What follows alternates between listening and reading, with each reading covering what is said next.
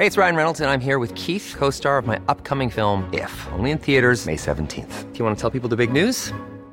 All right, I'll do. Sign up now and you'll get unlimited for $15 a month in six months of Paramount Plus Essential Plan on us. Mintmobile.com slash switch.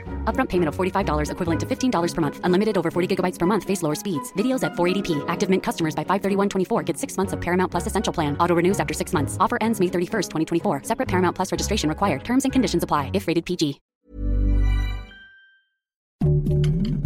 Heraldo Podcast. Un lugar para tus oídos. Noticias del Heraldo de México. En la mañana de este martes, el presidente Andrés Manuel López Obrador declaró que los argentinos se metieron un autogol haciendo referencia a la elección de Javier Milei como presidente, pues dice que no les va a ayudar, sin embargo también mencionó que respeta la decisión que el grupo mayoritario tomó en Argentina.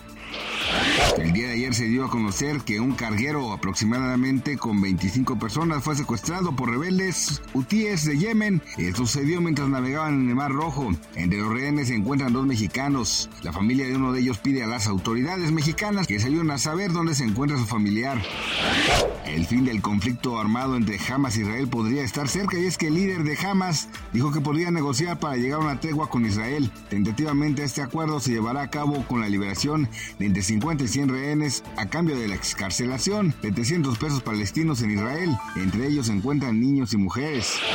Luis Miguel inauguró con gran éxito su primera fecha de conciertos en la Ciudad de México. El día de ayer logró lleno total del recinto donde se presentó con sus grandes éxitos. El cantante aún le faltan otras seis noches de presentaciones en la Ciudad de México y una gira por el país, donde visitará Puebla, Querétaro, Aguascalientes, León y otras ciudades más. Gracias por escucharnos, les informó José Alberto García.